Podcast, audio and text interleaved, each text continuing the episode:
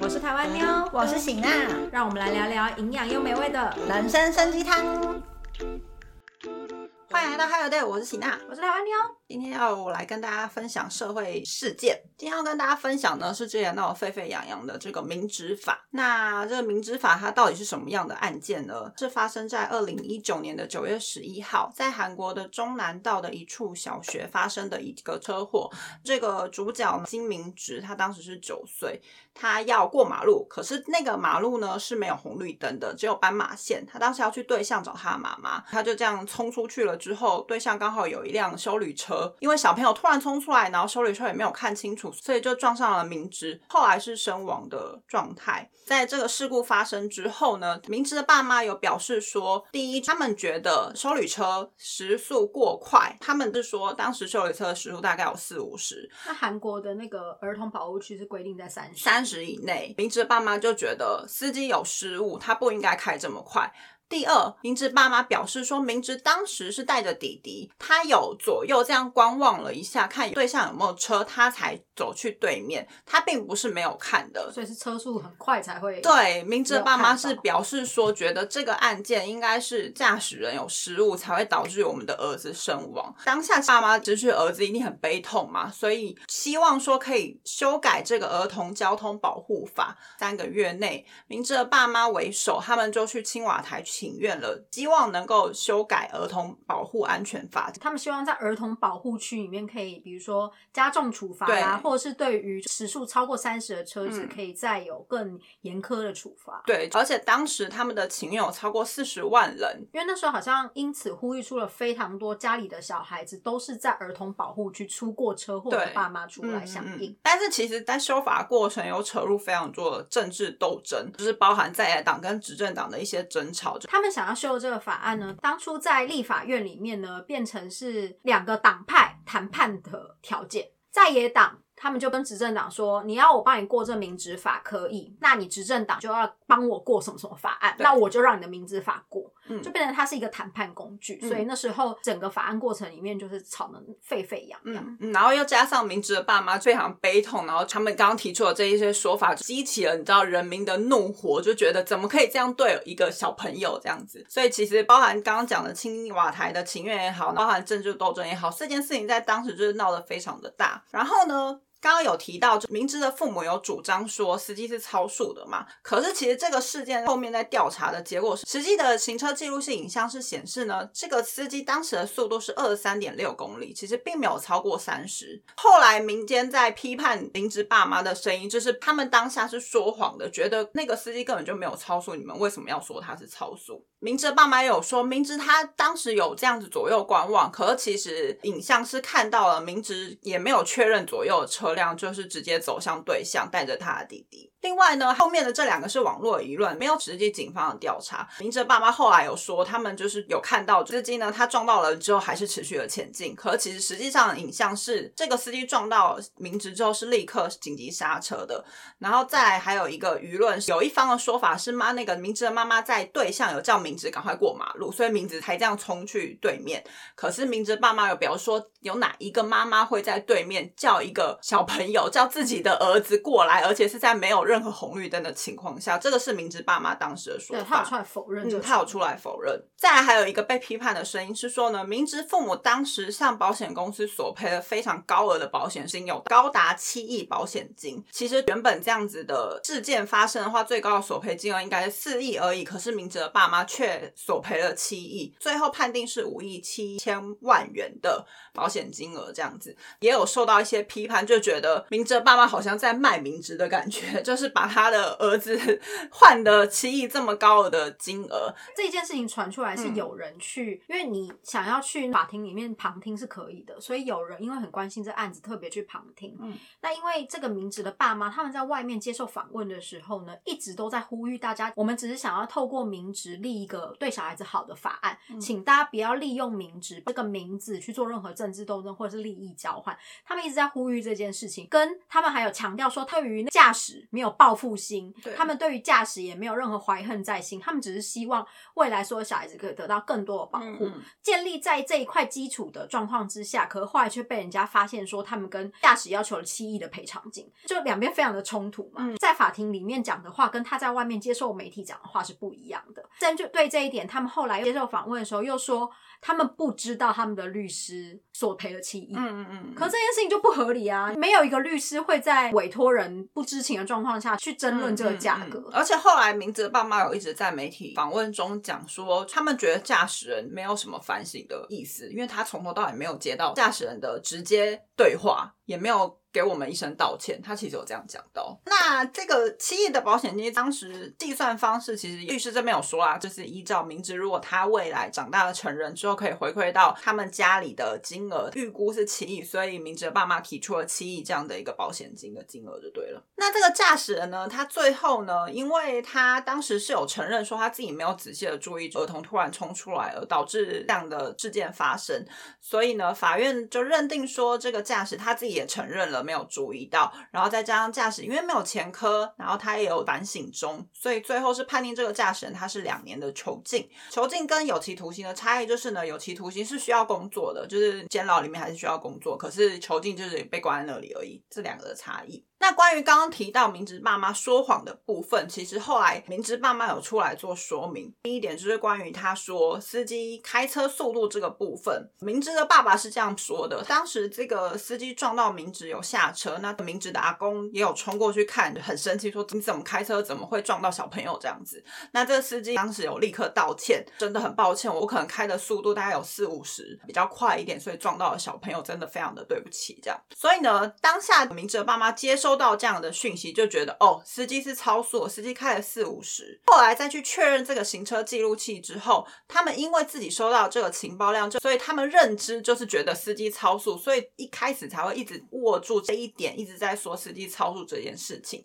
这个是明知的家长后来去做的一些回应，就对了。因为他们的认知当中，他就是超速的嘛。那因为韩国本来的法律就是你那个区域不能超过三十，所以他们觉得就是因为有没有。没有超过三十，都没有一个严苛的法律，嗯，去规范这些驾驶人。所以，就算有限速三十这件事情，大家也没有看在眼里，所以才会开始要进入修法。嗯，但是最后却得知他的驾驶本来就没有超过三十的时候，其实他一开始要修法的这个出发点根本就消失不存在，所以后面才会有这么多的事件发生。那刚刚提到这个明知法，它修法到底是修了什么内容呢？它是在二零一九年的十二月十号事件发生后的三个月之后呢，这个韩国国会就通过了四人俗称的明知法，它其实是儿童交通保护法的修法，而且呢是在二零二零年的三月二十五号，也就是隔年过了三个月之后正式实行。明知法的一大目标，就是你有刚刚讲的，其实希望驾驶人可以多多注意，在这个儿童保护区里面，儿童保护区几乎都是在小学学校附近啦。目标其实是为了要保护儿童，避免他们在这个区里面又发生车祸啊等等的事故。所以呢，这个民执法里面有很重要的一个部分是说呢，驾驶人有义务要在这个儿童保护区里面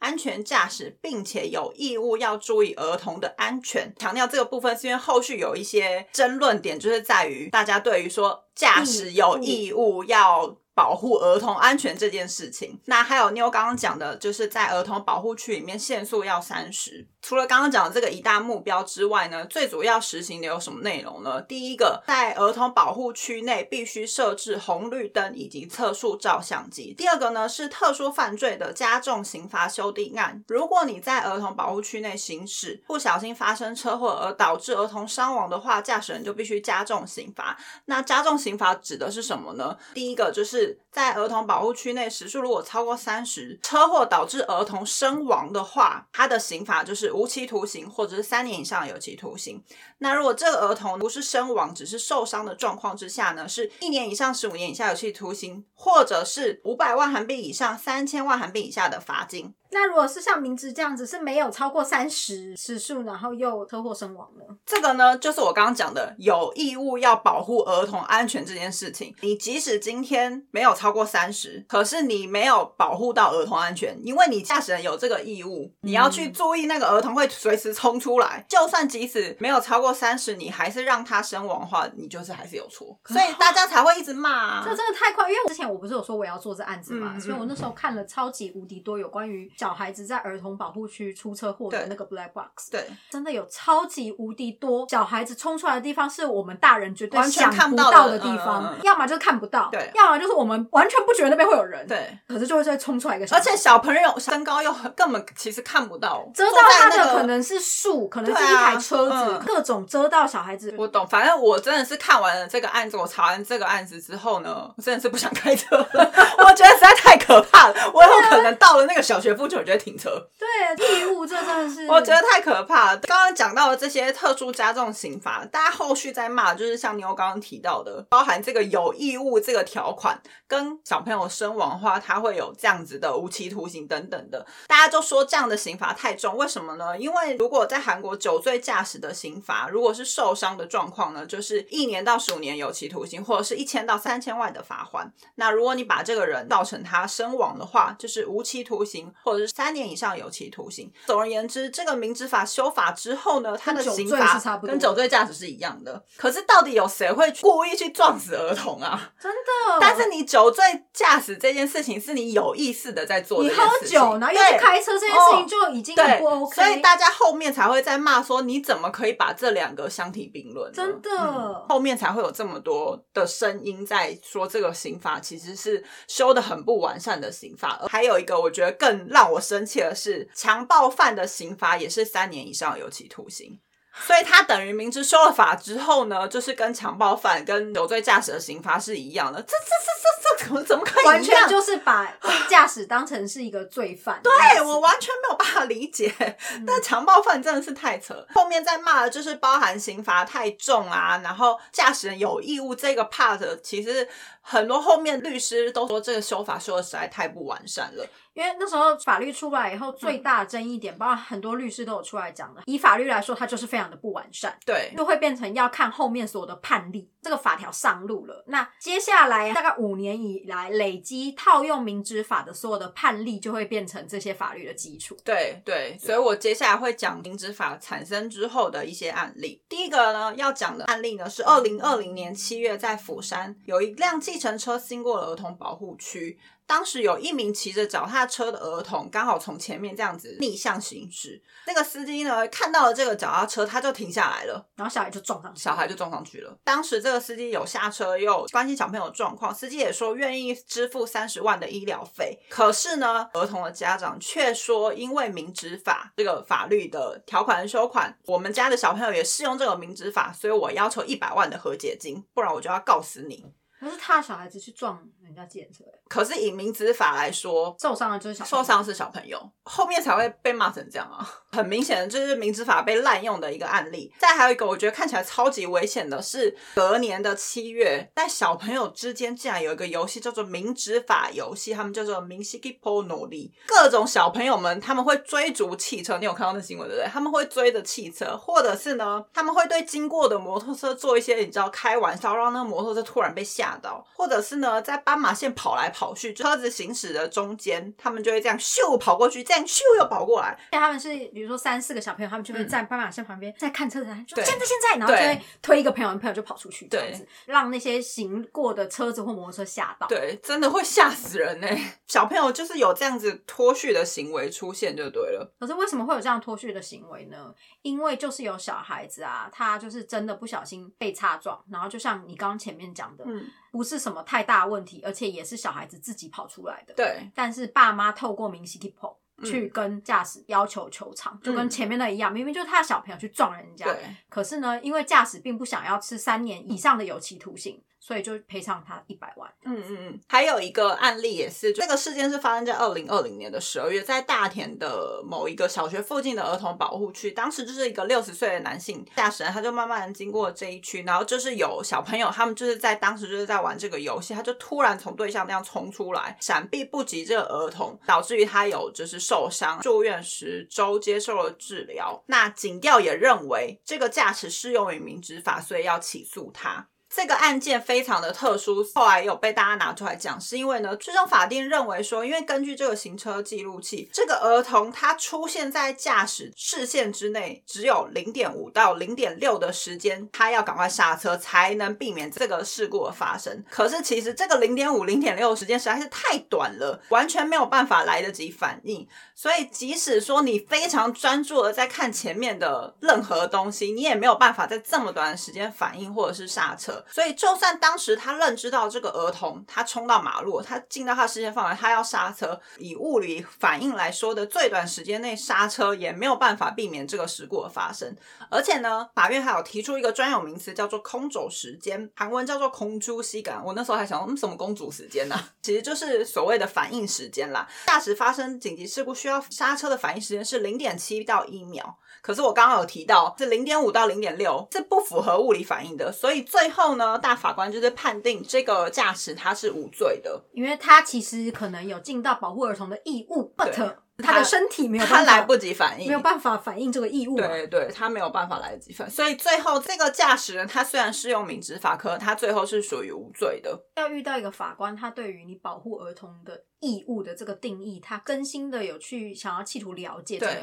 案件的过程，你才有可能安全下来。嗯，对，这个无罪的案例，大家会被拿出来讲，也是因为就是希望这个名词法它不要被滥用，因为刚刚讲了非常多被滥用的例子，所以这个名词法最后被判无罪。我刚刚讲的这个案例，大家才会拿来当一个算是标榜吗。就像妞说的，这个法院要真的认知到民治法它的目标其实真的就是在保护儿童安全，而不是要让他滥用的前提之下，就有这样子无罪的案例出现。再来呢，也是。一个民执法的例外案件。这个事件呢是发生在二零二一年十月，有一辆计程车呢，它也是在儿童保护区内不小心擦撞了儿童，是一对兄弟，哥哥突然从人行道冲了出来，然后计程车来不及反应就撞上去。当下呢，这个弟弟在旁边呼喊说：“哥哥，你赶快道歉！”道歉！看到把你烧光喝老姑，叫他赶快道歉。当下呢，这个弟弟是有认知到哥哥做错，因为哥哥突然从人行道冲出来，所以这个案件呢，虽然是受用于民执法，可是呢。这个兄弟的父母认为说是自己儿子的过错，因为儿子自己冲出来，而且儿子是真的有受伤哦。对，儿子有受伤，父母觉得说不应该让司机受罚，因为是自己的儿子的错。这个案件当时其实被网民们就是称赞称赞，因为大家就在讲说，如果全韩国父母都是这样子的父母，我们也不会担心明知法。对对，并不是每一个父母在小孩子受伤的时候都可以这么理性。对，这个父母真的是非常理性，因为他儿子好像流了鼻血，呃，